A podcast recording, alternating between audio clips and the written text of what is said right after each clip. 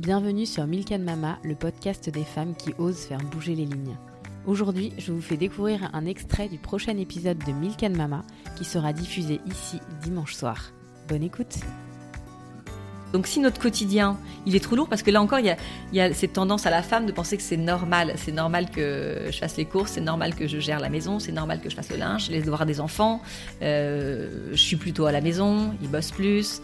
Il y a aussi quand même se dire, bah, son boulot, c'est lui, c'est quand même ce qui euh, nous nourrit en majorité. Donc euh, bon, moi, franchement, ce que je peux faire à côté, je le fais ça m'épanouit pas, c'est pas grave, c'est mon devoir, tu vois. C'est quand même cette notion, quand chez les femmes, c'est mon devoir mais en fait c'est un devoir qui ne les épanouit pas.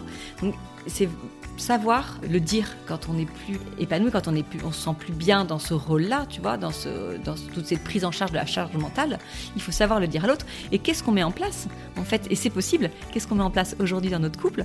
Ben, pour qu'il y ait un partage plus équilibré.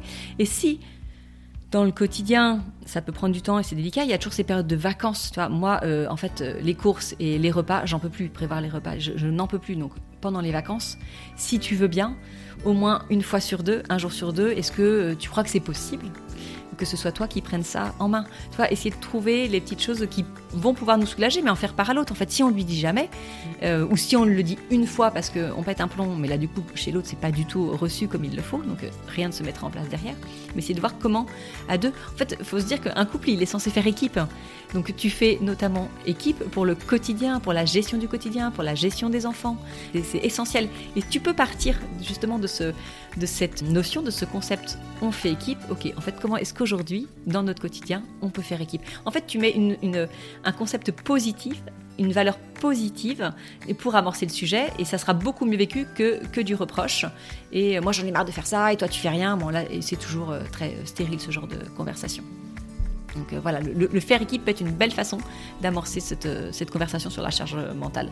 Et il y a quelque chose d'un exercice qui peut être drôle à faire pour commencer. Ça est lié dans les rendez-vous, euh, les rendez-vous SILD.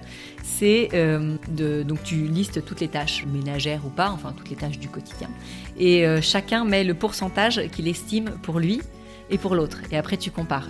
jamais tu n'as le même chiffre, la vision n'est pas du tout, du tout la même. Mais au moins, franchement, tu le sais, tu te marres tu te marres, tu te dis non mais attends, euh, c'est enfin trop drôle comment tu peux ça. Et derrière, tu commences une, tu vois, une conversation, t'expliques et tout. Mais ça c'est assez, euh, enfin voilà, ça peut être une façon de commencer le, la conversation. Effectivement, ça peut être très drôle. Mm.